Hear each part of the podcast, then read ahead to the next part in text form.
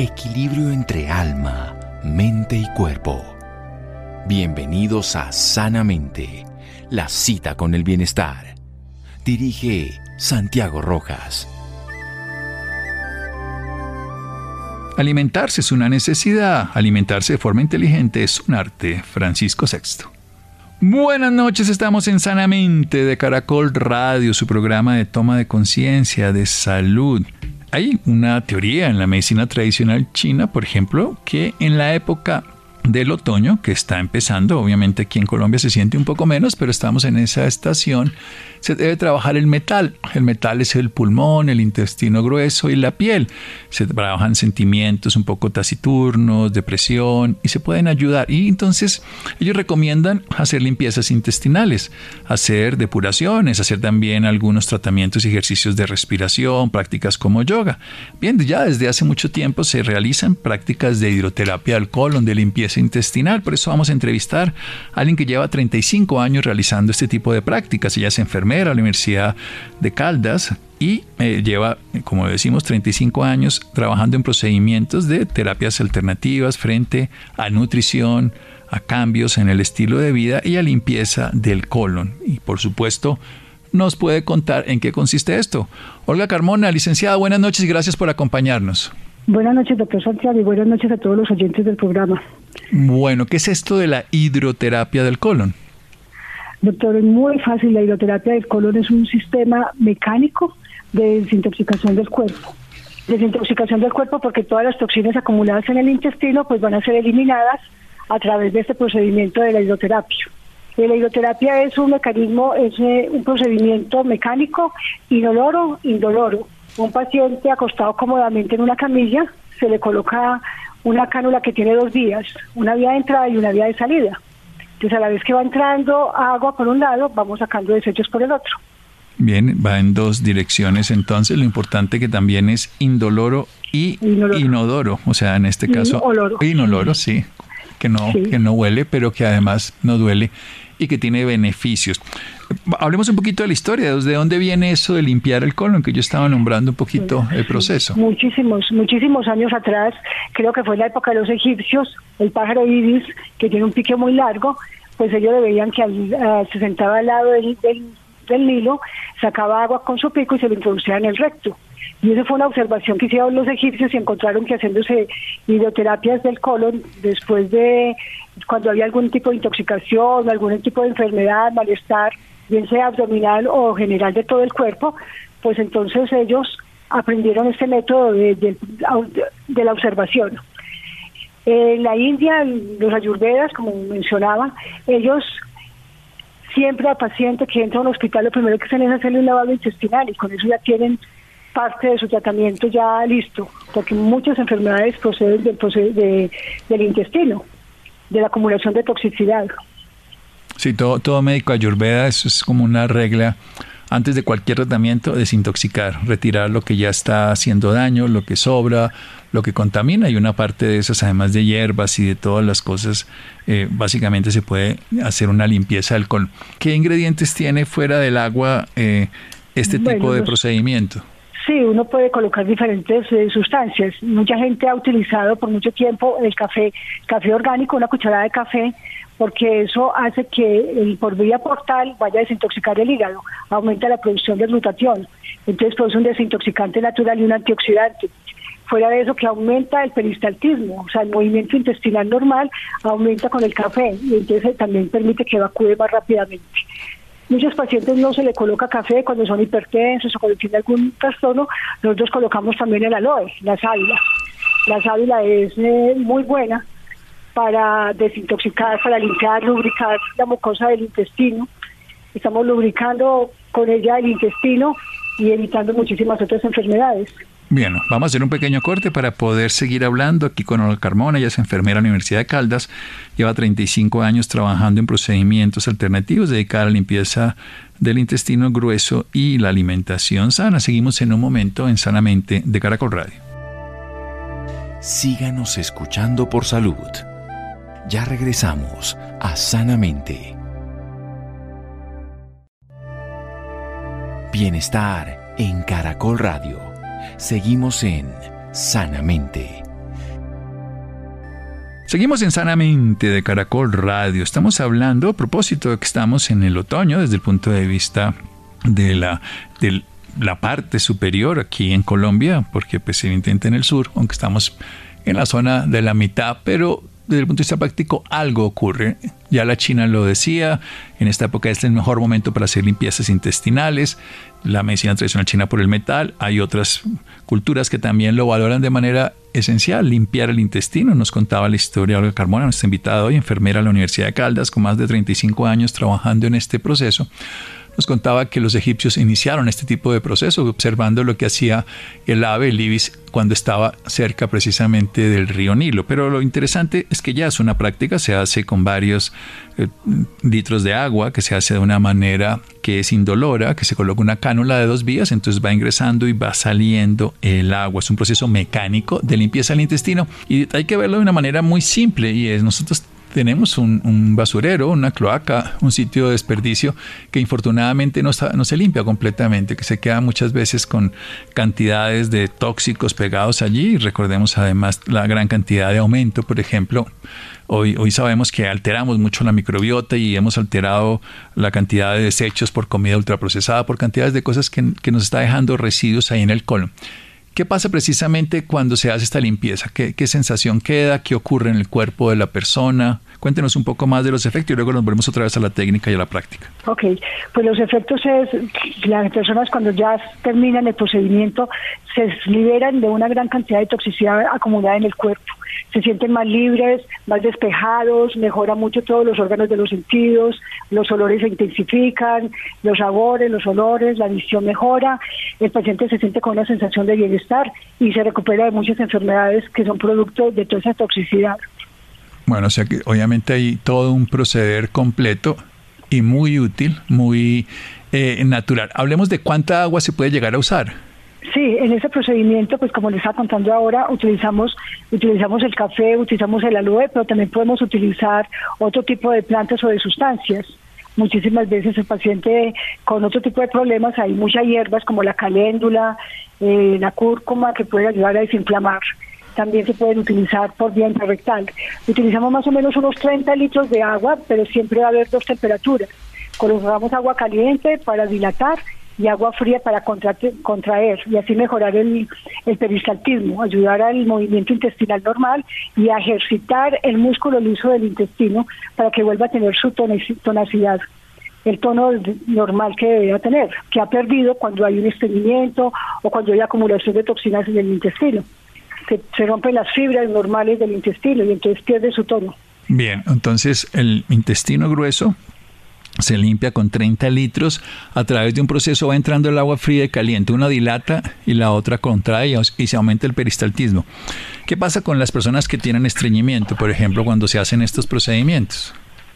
Pues el estreñimiento se cura muy, muy fácilmente con ese tipo de procedimientos porque generalmente la acumulación de tanta ya se ha ido acumulando tantas heces en el intestino que se van endureciendo, se va pegando de las paredes del intestino y no permiten que se haga un movimiento normal. Entonces, cuando empezamos a limpiarlo y sacamos todo lo que haya adherido en las paredes del intestino, obviamente con un solo procedimiento no es suficiente, pero ya las personas pueden empezar a evacuar normalmente.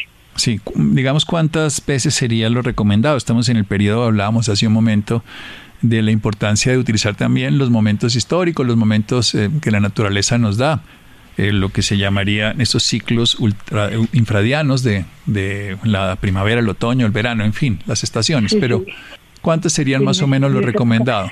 Pues si es un paciente que tiene un estreñimiento muy severo, yo creo que necesita unas siete sesiones más o menos, pero una persona que quiere hacer esto por desintoxicarse, por limpiarse, por recuperar su salud, mantenerse en buen estado, con unas tres sesiones yo creo que es suficiente. Depende mucho de cada paciente, obviamente.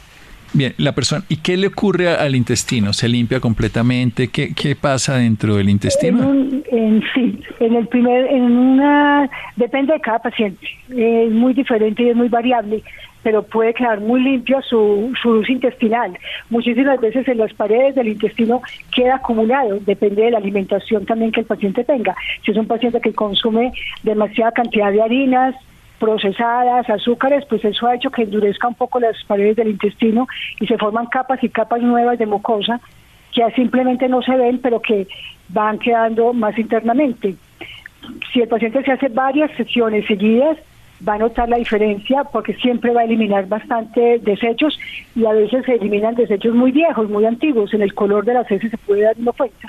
O sea, la, la deposición frecuente, la que deberíamos tener, la que podríamos usar, eh, en el sentido como limpieza sería la que saldría primero, pero también va a salir lo que está guardado, que es lo que yo insisto, no, el intestino lo debería poder limpiar de una manera pues completa y no y no lo hacemos cada vez que evacuamos. Entre otras cosas, hoy la gente, ¿cuántas, ¿cuántas veces deberíamos estar haciendo deposición de una manera natural los seres humanos? O sea, los seres humanos deberíamos de hacer tres deposiciones diarias, porque el estímulo para el cerebro para poder evacuar es la comida. O sea, inmediatamente terminamos de comer, tenemos el estímulo al cerebro para que evacuemos. Lo que pasa en el recién nacido cuando es alimentado con la leche materna. El niño come, la, la lacta y enseguida se deposiciona. Lo que nosotros ya no volvimos a hacer lo que ya volvimos a hacer. O sea que deberíamos hacer, bueno, varias veces al día. O si comiéramos, evidentemente no hay que comer tampoco tantas veces al día, pero comiendo dos o tres veces deberíamos hacer eso, que es como utiliza como las empresas que son eficientes, coge lo que necesita y lo que no de una vez lo desecha y no empieza a atesorar, a acumular.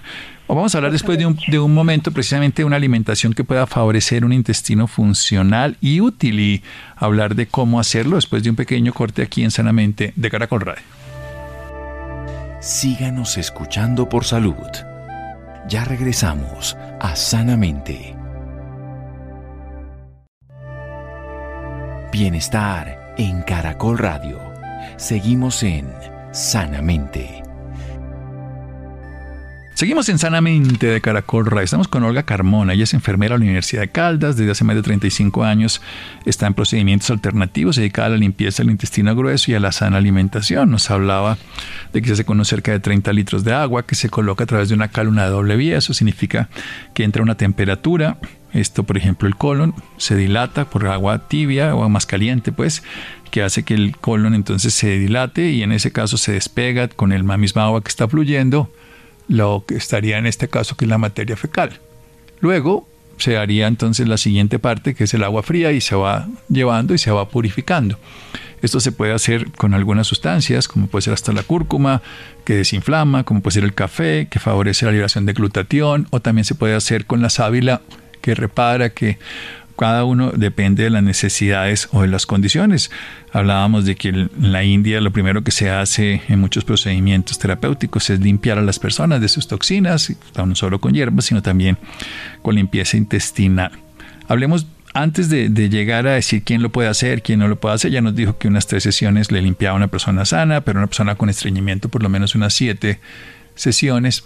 Pero pasemos al otro la otra cosa. Empecemos a hablar de una vida sana, precisamente porque aquí estamos tratando un problema que ya se gestó, que tiene que ver con haberse alimentado mal, con la pérdida de la microbiota por antibióticos, por muchas cosas que se lleva al estreñimiento. Pero hablemos precisamente qué más se puede hacer en ese sentido. ¿Qué más podemos hacer del estilo de vida? sana, El estilo de vida sana, pues primero que todo tenemos que tener pensamientos sanos, ejercicio físico y una alimentación que es lo más importante, sana completamente sana, una alimentación que volvamos a lo anterior, a comer lo que nos da el campo, a lo que nos da la naturaleza, sin tanto procedimiento, tanto procesamiento químico que tiene la alimentación en el día de hoy. Entonces, una alimentación sana que incluya muchísimas verduras crudas y también verduras cocinadas, cereales integrales, semillas, que comamos todas estas cosas de, de manera más natural. ¿Qué, tanto funcionan? Hablemos de un tipo de alimento que eh, se utiliza, por ejemplo, para generar microbiota y para ayudar, que son los encurtidos, que son los, los productos fermentados. ¿Cómo se preparan? Sí, ¿cómo funciona esto? Es muy, es muy fácil. Los fermentados son los que nos van a ayudar a mejorar la microbiota en el intestino, que son todas esas bacterias amigas que van a ayudarnos a tener todos los procesos, no solamente los procesos bioquímicos, eh, producción de vitaminas y también la absorción de los nutrientes de los alimentos. La microbiota la podemos estimular con los fermentados que tenemos muy fáciles de hacer. Tenemos el kefir, el chucrut, el kimchi, todos estos eh, pueden ser muy fáciles de elaborar en la casa. Por ejemplo, el chucrut. El chucrut es un fermentado que se hace con repollo. Simplemente uno coge repollo y lo parte en tiritas, lo mezcla con sal.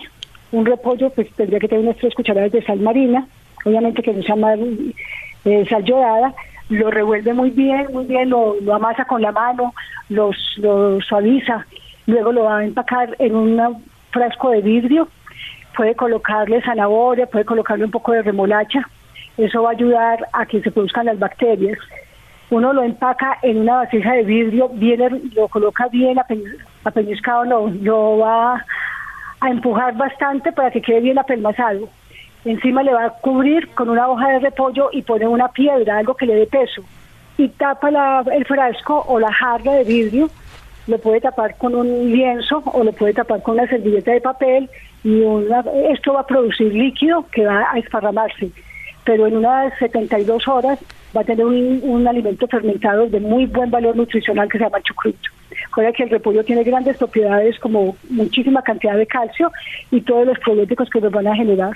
Sí, además el chucrut, que de las cosas interesantes, por lo menos comer dos veces a la semana un fermentado termina siendo de las cosas más agradables para nuestra microbiota. Y hoy sí que sabemos cosas de lo que hace la microbiota en el sistema nervioso central, o sea, la microbiota está en el tubo digestivo, por supuesto, está en el estómago, está en el que hay menos cantidad, por supuesto, pero ya estamos hablando desde el tubo digestivo, el delgado y el grueso, y cuando somos capaces de llevar suficientes bacterias adecuadas, si hay una buena comunicación a través del nervio vago, el cerebro responde, la relación intestino-cerebro es más importante que cerebro-intestino, todo el tubo digestivo le está hablando al cerebro permanentemente a través de neurotransmisores que se producen allí, todo lo que genera la microbiota.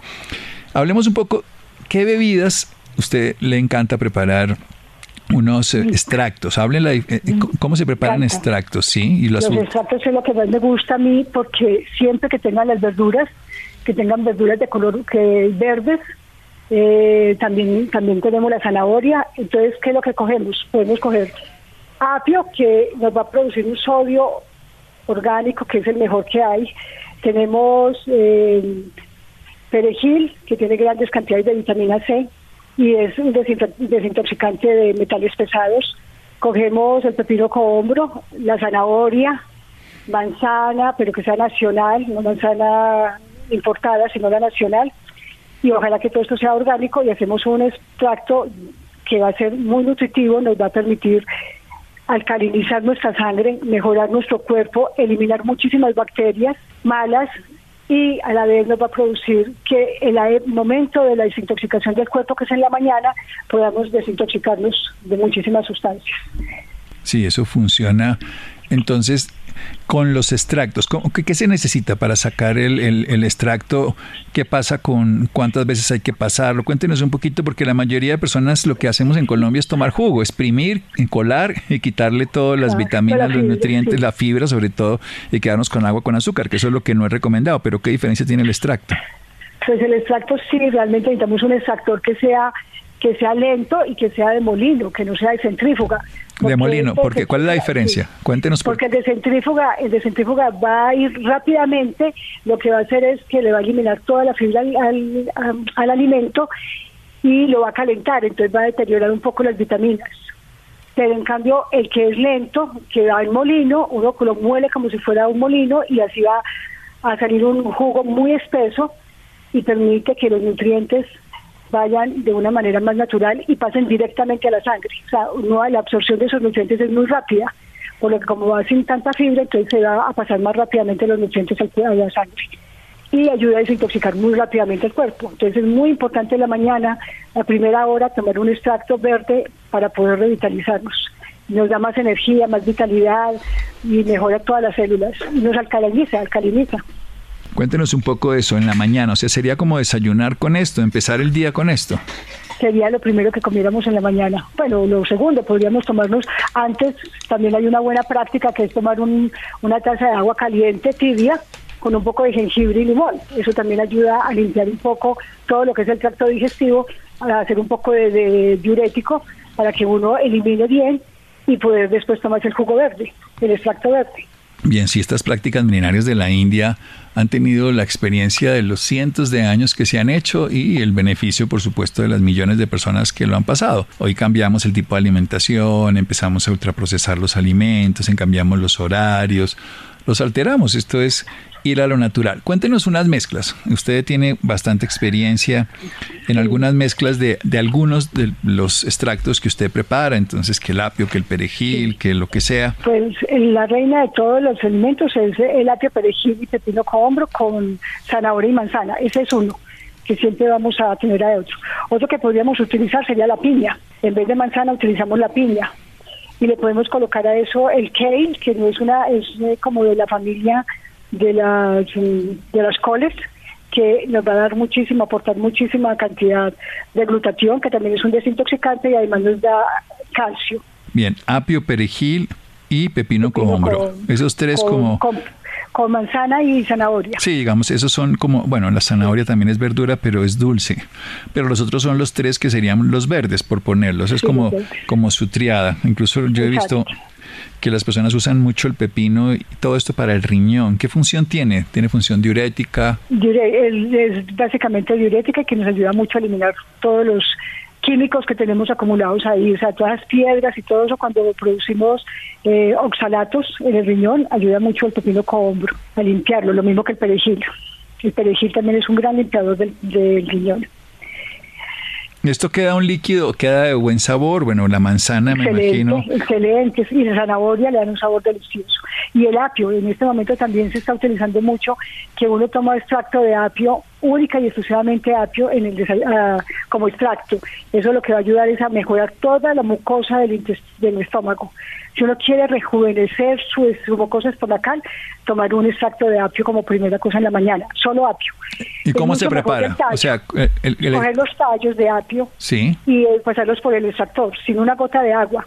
Eso es un caldo verde delicioso, sabe muy, muy delicioso. Ese extracto de apio pues lo recomendable es que no lleve hojas porque las hojas sí son más amargas, sí es solamente de tallo.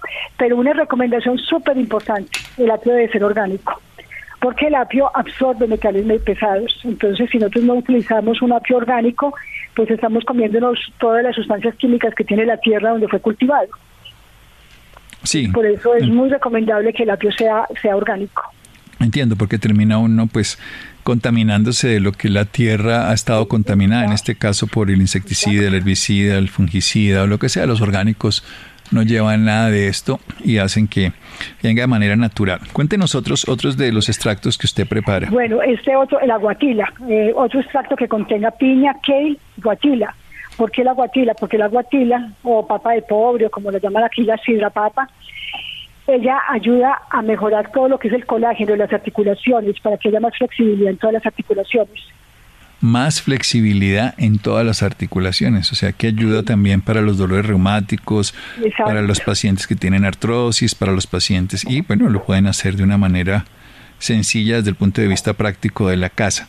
Bueno, hablemos un poquitico también desde el punto de vista práctico, volvamos a la, a la colonterapia, a la hidroterapia del colon y, contemos un, poco cómo es el cuidado del intestino en todo el sentido de la palabra. También lo de los, hablamos del chucrut y entonces nos da los probióticos, pero ¿qué más práctica le podemos hacer? Yo creo que uno de los temas cada vez es, es más ah, increíble. Estamos viendo, por ejemplo, que el uso indebido de antibióticos, se salió un artículo reciente, aumenta de manera muy importante la cantidad de cáncer de colon. En este momento hay países que están teniéndolo como primera, segunda causa de muerte en los pacientes. Obviamente el de mama también es abundante. Ah, en Colombia aún está el cáncer de cervix del cuello uterino.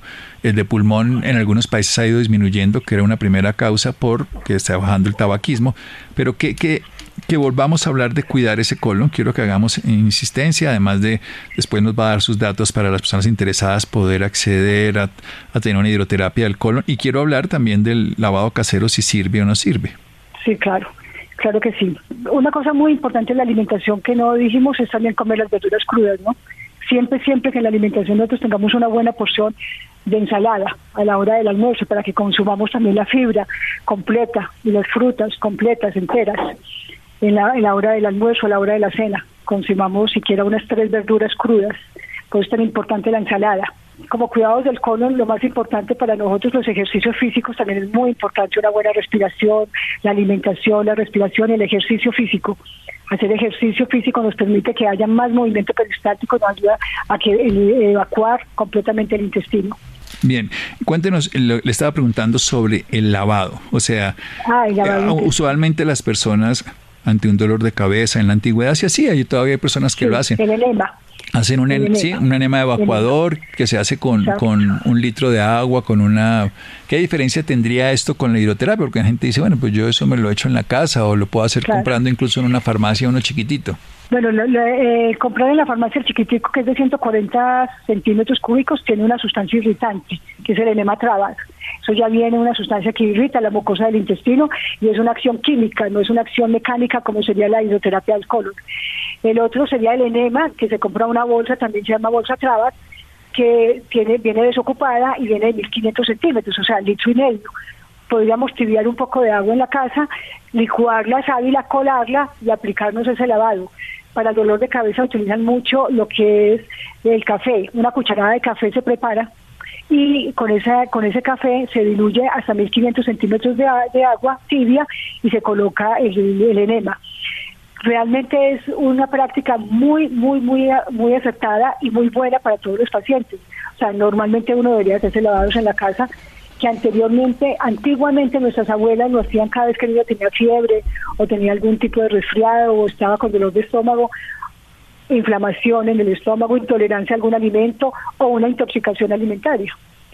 Sí, era una práctica casera útil, milenaria. Por supuesto vienen antibióticos, analgésicos, muchas cosas y empezamos a manejar de una manera externa los procedimientos que simplemente retirando lo que les sobra al cuerpo, evitando lo que llamaríamos en este caso mantener un estado de toxicidad funciona. Tuvimos el aumento de cantidades de enfermedades digestivas, está la enfermedad inflamatoria intestinal, están otro tipo de procesos que hay que cuidar el colon, hay que cuidarlo desde como pensamos, de bajar el estrés, de hacer ejercicio, de movernos y de comer comida real y cuando ya empezamos a tener afectaciones, pues esto es lo que se utiliza, una hidroterapia del colon. ¿Cuánto dura? Entre otras cosas que no sabemos. En realidad el procedimiento dura unos 35-40 minutos, pero nosotros recomendamos una, tomar una hora entre que llega el paciente y sale de acá. Cuando el paciente sale se puede ir a trabajar tranquilo, no hay ningún problema, no tiene diarrea, no tiene ningún inconveniente, no hay inflamación, no hay dolor. El paciente puede salir a trabajar normalmente, porque como le dije, es un procedimiento completamente mecánico no utilizamos ninguna sustancia abrasiva, no genera diarrea, no genera ningún otro proceso. El paciente evacúa, obviamente por gravedad va a quedar algo en el intestino, el paciente evacúa normalmente en el baño y ya puede salir a su casa, a su trabajo y a, sus labores cotidianas. Pero la gran mayoría, obviamente, después de 30 litros, pues que es mecánico, eh, masaje externo, el masaje interno que hace el agua caliente y el agua fría lo termina. Bien, ¿dónde podemos tener más información? ¿Dónde podemos acceder a estos servicios? ¿En qué ciudad está? Cuéntenos, pues Olga. Sí, pues ya, ya mucha gente que ha necesitado este procedimiento. Abrimos un centro nuevo en Pereira. En Pereira estamos en la clínica Rizaralda. Y allá nos pueden contactar al 320-221-0741. 320-221-0741. Esta es la clínica Rizaralda en la ciudad de Pereira. ¿Y dónde más? En, ¿Y en Bogotá? Y aquí en Bogotá estamos en Pasadena, en la calle 106, número 5481. ¿Y una página o un teléfono? Pues eh, la página web senderodelser.com y el teléfono es 624. Sí. 2332. Ah, pero con el 601, ¿no? Ah, 601, sí, claro. 601 624 2332 Perfecto. Senderodelser.com, ¿no? www.senderodelser.com o en Clínica Rizaralda en la ciudad de Pereira. Nos habló Olga Carmona, está hablando de lo esencial que es la limpieza intestinal, de lo valioso, de lo útil, de lo simple de lo no doloroso, de inoloro también, y sobre todo que sirve para desintoxicar el cuerpo, evitar enfermedades y limpia pues obviamente muchos más tejidos, porque ahí está la cloaca y al retirar eso, incluso hay cantidades de sustancias, la serotonina en el intestino que se produce, factores para favorecer la capacidad de hacer hueso, tejidos, en fin, el intestino necesita estar limpio para que cumpla las funciones de ayudar a nutrirnos por un lado y desintoxicarnos por el otro. Olga, muchísimas gracias. Doctor Santiago, muy amable como siempre, muchísimas gracias y un gran saludo para todo el público. Muy bien, seguimos en Sanamente, recordemos www.senderodelser.com, seguimos en Sanamente. Síganos escuchando por salud. Ya regresamos a Sanamente. Bienestar en Caracol Radio. Seguimos en Sanamente. Seguimos en Sanamente de Caracol Radio. Nuestra invitada anterior, Olga Carmona, hablándonos de la hidroterapia del colon. El teléfono en Bogotá 601-624-2332, 601-624-2332 y más fácil una página web senderodelser.com. También hay una clínica en Pereira que nos habló, la clínica Rizaralda. Bien, ya para terminar, hablemos de enfermedades isquémicas en Colombia. Cada hora mueren seis personas como consecuencia de estas enfermedades. ¿Cómo cuidarse del corazón? Esto hay que seguir hablando todo el tiempo porque es la primera causa de muerte. Don Sebastián, muchas gracias. Como siempre traemos temas interesantes de salud, cuidado y bienestar para nuestros oyentes. Buenas noches para el doctor Santiago y buenas noches para todos los que nos están escuchando. Hoy nos acompaña la doctora Liliana Silva, gerente médico de diabetes y enfermedades cardiovasculares de Sanofi. ¿Quién está para conversar y explicar mejor el tema sobre las enfermedades isquémicas del corazón? Doctora Silva, bienvenida y gracias por acompañarnos. A ustedes muchas gracias, qué gusto estar esta noche con ustedes eh, tratando de hablar de la primera causa de muerte, no solamente en nuestro país, sino en el mundo. Doctora, según el DANE, entre enero y abril de este año, 2.222 hombres y mujeres fallecieron por enfermedades isquémicas del corazón. ¿Qué son las enfermedades isquémicas del corazón? Bueno, las enfermedades isquémicas del corazón son el grupo de enfermedades que resultan de que de un daño en los vasos sanguíneos. Recordemos que el corazón es ese órgano que bombea la sangre, que se encarga de bombear la sangre al resto del cuerpo para llevar oxígeno y nutrientes. Las enfermedades isquémicas son justamente esas que hacen que por un daño en el corazón o en los vasos sanguíneos, este flujo no pueda ocurrir de manera normal y entonces hay una disfunción en la entrega de este, de este oxígeno y de estos nutrientes al resto del organismo. Y las principales causas, las principales enfermedades isquémicas del corazón son el infarto agudo de miocardio lo que, o lo que llamamos ataque cardíaco y el accidente cerebrovascular, que es lo que nosotros conocemos generalmente como derrame cerebral. Esas son las principales enfermedades. Doctora, ya que habla de esas enfermedades, ¿existen otras eh, que se puedan ver frecuentemente?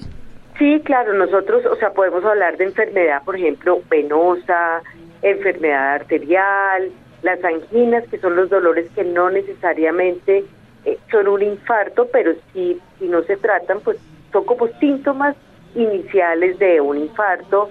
Tenemos la falla cardíaca, tenemos las arritmias, que es cuando falta el ritmo, cuando hay una alteración en el ritmo del, corazón. Hoy enfocamos, nos enfocamos especialmente tanto en la trombosis, eh, accidente cerebrovascular o derrame cerebral y en el infarto cardíaco, pues porque digamos que es como ya la cima, ¿no? De múltiples complicaciones y que es esa, esa causa de mortalidad que nosotros podemos prevenir. Doctora, según la cuenta de alto costo entre el 1 de julio del 2020 y el 30 de junio del 2021, más de 4.890.000 personas fueron reportadas con hipertensión arterial, representando más de 9 de cada 100 adultos en Colombia sufriendo esta enfermedad hablemos un poco de esta tasa de mortalidad en pacientes con esta enfermedad, doctora. Exactamente, lo que nos preocupa justamente es que este, este tipo de enfermedades cardiovasculares son la primera causa de muerte, no solamente en nuestro país, sino a nivel mundial. En nuestro país, de acuerdo con las cifras que tú estás comentando, más o menos seis personas están muriendo cada hora por esta razón. Y lo más importante es que es prevenible. ¿Por qué hablamos de la hipertensión arterial? Porque la hipertensión arterial y el colesterol alto son uno de los factores más importantes en incrementar el riesgo de la aparición de estos. Además, son prevenibles. Recordemos que la hipertensión arterial es cuando uno maneja tensiones arteriales, las que nos mide con el aparatico en el brazo, por encima de los valores normales. En general, estos valores están en 140-90. La hipertensión arterial es lo que nosotros conocemos como el asesino silencioso, porque es que la subida de presión no da síntomas. Cuando da síntomas es porque ya el daño en los órganos ha sido muy grande. Entonces, la prevención aquí es fundamental para que nosotros podamos mínimo anualmente, si no tenemos antecedentes y en nuestra familia tampoco, anualmente hacer una toma de presión arterial, que puede ser en el consultorio médico, que puede ser en la farmacia, ¿Qué puede ser con estos equipos que hoy ya en casa tenemos, o sea, con los tensiómetros electrónicos ya ni siquiera uno necesita conocer la técnica, antes era muy difícil. Hoy deberíamos tener todos en la casa un tensiómetro digital, que simplemente ponemos el dedo y nos toma la tensión y nos puede dar las cifras. Y de esta manera detectar estas cifras cuando están altas y poder tratarlas, ir al médico y poder manejarlas a tiempo. Justamente porque eh, son la principal causa de, las enfermedades isquémicas del corazón y los infartos de miocardio y de las muertes que podríamos evitar. Doctora, en línea con lo que nos comenta, ¿cómo se manifiesta o qué síntomas son los más frecuentes? Justamente el problema es que estas enfermedades como la hipertensión arterial, la enfermedad isquémica, la diabetes, todas las enfermedades que conocemos como cardiovasculares y metabólicas, dan síntomas cuando ya están muy avanzadas. De ahí la importancia de la prevención y de la detección temprana. Si nosotros, por ejemplo, tenemos dolor en el pecho, fatiga, fatiga que es progresiva, hoy yo puedo caminar, pero mañana si camino dos o tres cuadras, siento dolor o siento dificultad para respirar, dolores de cabeza muy seguidos, hemorragias sin ninguna causa aparente, por ejemplo, hemorragias oculares, pues que no tienen ninguna explicación, no fue un golpe, pero de repente tengo tengo el ojo con una hemorragia, pues debería eh, asistir al médico. Adormecimiento, hormigueo de miembros inferiores o superiores, que pierda, por supuesto, el, conocimiento, que tenga como especie de lagunas, pero por eso deberíamos, eh, apenas sentimos alguna cosa que no está bien con nuestro organismo, algo que está que no está funcionando como es usualmente, poder asistir al médico y, hacernos unos exámenes sencillos y, y, bueno, todo lo que lo que hacen como de la batería de primera línea para mirar que todo esté bien y en orden. ¿La vacuna contra la influencia reduce el riesgo de muerte en pacientes que han tenido infarto de corazón o tienen alto riesgo coronario? Sí, por supuesto. De hecho, no solamente la vacuna de la influenza, sino también la vacuna contra el COVID-19. Porque lo que se ha visto es que con estas dos infecciones, tanto el virus de la influenza o lo que conocemos como gripa estacional este, este virus que debemos, eh, que debemos vacunar anualmente porque anualmente cambia el tipo de virus y el virus del COVID-19 incrementa el riesgo, uno, de presentar enfermedades cardiovasculares y dos, que si sufrimos de hipertensión, de diabetes o tenemos alguna enfermedad cardíaca o vascular, pues se aumenta en un 30% o más las complicaciones. Es decir, el riesgo de que nos hospitalicen, que tengamos que estar en una unidad de cuidados intensivos o el riesgo de muerte. Por eso, adicional al, al llamado a incorporar hábitos saludables de alimentación, de actividad física, de evitar el consumo de alcohol o de cigarrillo o de sales, de manejar nuestro estrés, pues también una de, de controlar nuestra presión arterial pues una de las recomendaciones principales es mantener nuestros esquemas de vacunación al día, no solamente el de COVID-19, sino el de la influenza que anualmente se debe reportar. Doctora, ya que lo menciona sobre los hábitos saludables, ¿cuál es el tratamiento y cómo se diagnostica a un paciente con enfermedades isquémicas?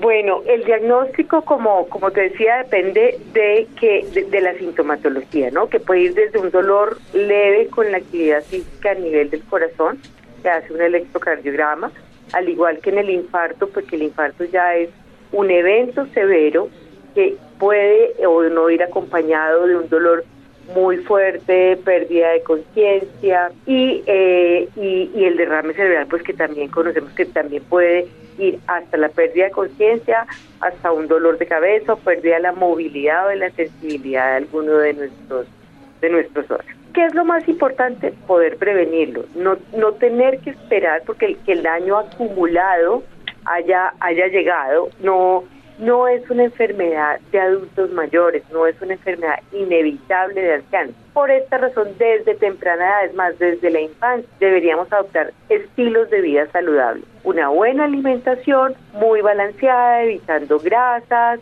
exceso de azúcares, exceso de sal. Incrementar nuestra actividad física, decirle no al sedentarismo, caminar, correr, hacer algún tipo de ejercicio, que sea yoga, no tiene que ser una maratón, no tiene que ser alto rendimiento, pero simplemente con que nos movamos más estamos ayudando muchísimo al cuerpo. También evitar el consumo de tóxicos, tabaco, cigarrillo, alcohol, drogas, por supuesto. Cuarto, manejar muy bien el estrés, las emociones, saber que eh, controlando nuestra mente le ayudamos muchísimo al corazón. La ansiedad es un gran enemigo de nuestro corazón. En el marco del Día Mundial del Corazón, Sanofi avanza en la campaña Queremos que el corazón de Colombia siga latiendo. Doctora, ¿qué se busca con esta campaña? De acuerdo, el Día Mundial del Corazón fue establecido por la Organización Mundial de la Salud y la Organización Panamericana de la Salud es el 29 de septiembre. Y Sanofi, comprometido justamente con la evolución y el manejo de estas enfermedades crónicas cardiovasculares, ha decidido acompañarla con este lema queremos que el corazón de Colombia siga latiendo. Y la idea es poder sensibilizar, dar estos mensajes de prevención, que no tenemos que esperar a que ocurran los síntomas, que no tenemos que esperar a que estas enfermedades hayan hecho daño, sino a crear conciencia en la población, en los jóvenes, que debemos cuidarnos desde la juventud, que debemos cuidar a nuestra familia, no solamente para prolongar la vida, sino también con calidad de vida. Y es a través de, como lo hemos hablado, realmente herramientas que son muy sencillas, muy simples y simplemente es de querernos y cuidarnos todos los días de la vida. Doctora Liliana Silva, gracias por estar con nosotros en Sanamente. A ti muchísimas gracias, qué bueno poder dar este mensaje y, y gracias como siempre por contribuir a la salud de nuestra población. Gracias John Sebastián, gracias a Mario, a Ricardo Bedoya, gracias a Isidro, quédense con la voz en el camino con Ley Martin, Caracol piensa en ti. Buenas noches.